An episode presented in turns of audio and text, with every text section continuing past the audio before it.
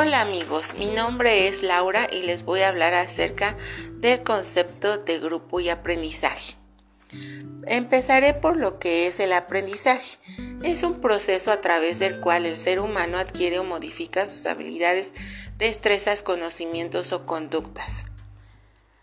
El aprendizaje en grupo propicia que los educandos autodescubran sus potencialidades y estimulen la, la, expresión de sentimientos para compartir como equipo. En un grupo se intercambian señales como son palabras, gestos, imágenes, textos entre las personas y cada individuo llega a afectar a los otros en sus conductas, creencias, valores, conocimientos, opiniones y prácticas sociales. Para Huic, Juicy, Molero, Gómez y Morales en 2012 hay tres categorías. La primera es la identidad. Dos o más individuos que comparten una identidad o categoría social. Turner, 1984. El segundo es la interdependencia, conjunto de personas que interactúan de forma regular, tienen vínculos afectivos, interdependientes conductualmente. Levine y Moralen, 1994. Y el tercero es la estructura social, que es un sistema organizado de dos o más individuos que llevan a cabo alguna función, relación entre miembros. El aprendizaje en grupo son las relaciones grupales que presentan varias ventajas en el estudio individual y en el grupo, ya que se produce un aprendizaje de mayor calidad. Algunos elementos básicos para propiciar el aprendizaje en grupo son interdependencia positiva. Deben establecer metas, tareas, recursos y roles. La responsabilidad y compromiso individual Contribución de personas para lograr las metas del grupo. Las interacciones, que es el contacto de los miembros del grupo. La contribución individual. Asumir tareas, compartirlas con el grupo y recibir contribuciones. Las habilidades personales y de grupo, que son como escucha, participación, liderazgo, coordinación de actividades, seguimiento y evaluación.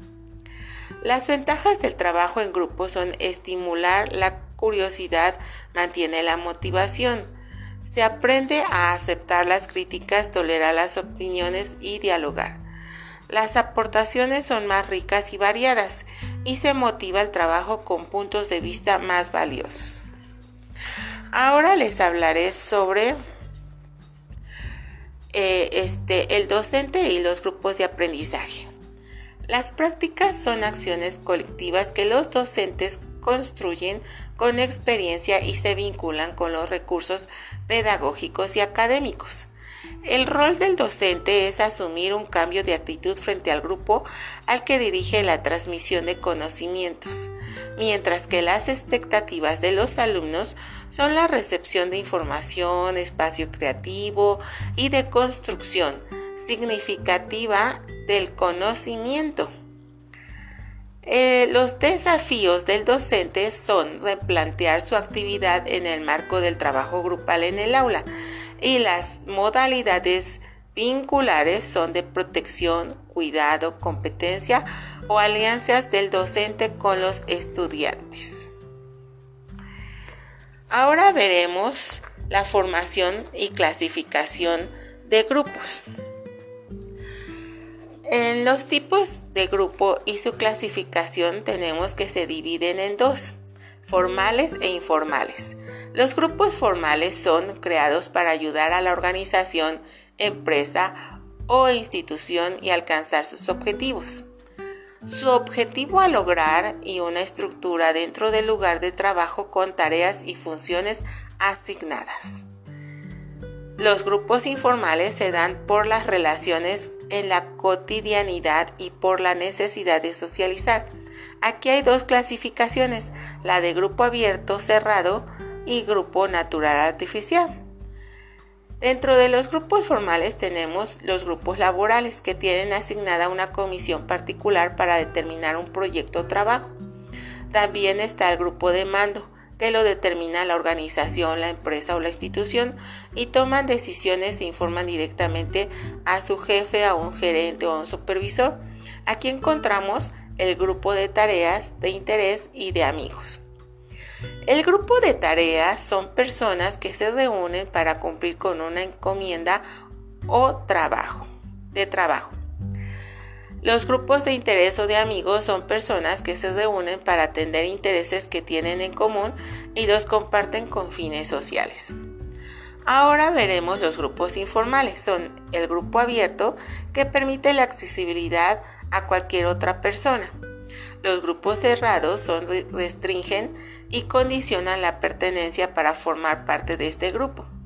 El grupo natural se da por los intereses que tienen en común las personas y el grupo artificial sigue en una orden o, o planeación de una persona externa. Ahora les hablaré sobre el grupo como poder educador. El grupo como poder educador de las teorías de los grupos. Los grupos es una, grupos es una palabra alemana derivada de provenzal, anudamiento, nudo de acción de algo. Enrique Piñón Riviere, el 25 de junio de 1907, dijo que este fundó la psicología social de carácter preventivo para mejorar los grupos y las cuestiones sociales. Los grupos pueden ser de familia, de clase, de rock, de amigos, de escuela, de, o sea, muy diversos y tienen en particular que se llamen grupo. Estos grupos son conjuntos de personas que todo que, donde todos hacen algo y, distintos, y distintas cosas, con diferentes funciones diferenciadas. Todos se encuentran en un escenario y comparten una variable de tiempo y espacio. El grupo es más que la suma de las partes, porque ahí pasa algo individualmente, que no pasaría individualmente. En los grupos hay un liderazgo, es la manera en que se organiza la labor. El líder es el organizador que aprovecha las características individuales para optimizar las tareas que requieren poner en práctica las cualidades del manejo del grupo, o sea, del líder que está dentro del grupo, está inmerso. No necesariamente, pero debería de estarlo. El verdadero líder es la tarea. Aquí existen los democráticos, grupos democráticos que son los que consultan, digo, el líder democrático, que consultan y le dan lugar a los empleados. Dialogan, no delegan, son, eh, se responsabilizan, etcétera. Existen los autoritarios que son hábiles, siempre tienen razón, no son más coercitivos. Eh, y los directivos, los directivos son los que dicen a los demás cómo se hacen las cosas y ya. Hay el líder flexible y el adecuado, que son muy pocos o casi no hay. Los grupos tienen un nivel de tarea en común, pero también de emociones. El trabajo en común es más consciente. El trabajo emocional, el grupo emocional es de contacto, de tramitar, termina saboteando las tareas. El de dependencia, ellos creen que alguien va a venir a ayudarles, a que les, eh, les ayuden a terminar la tarea. Y el grupo de ataque y fuga, que las tareas no se llevan a cabo por alguien, y hay que atacarlo o fugarse. También hay que usar la, em, eh, la, la cuestión emocional para motivar al grupo, porque el grupo crea y desarrolla la tarea. Espero les haya gustado y les haya servido la información. Esto es todo y muchas gracias.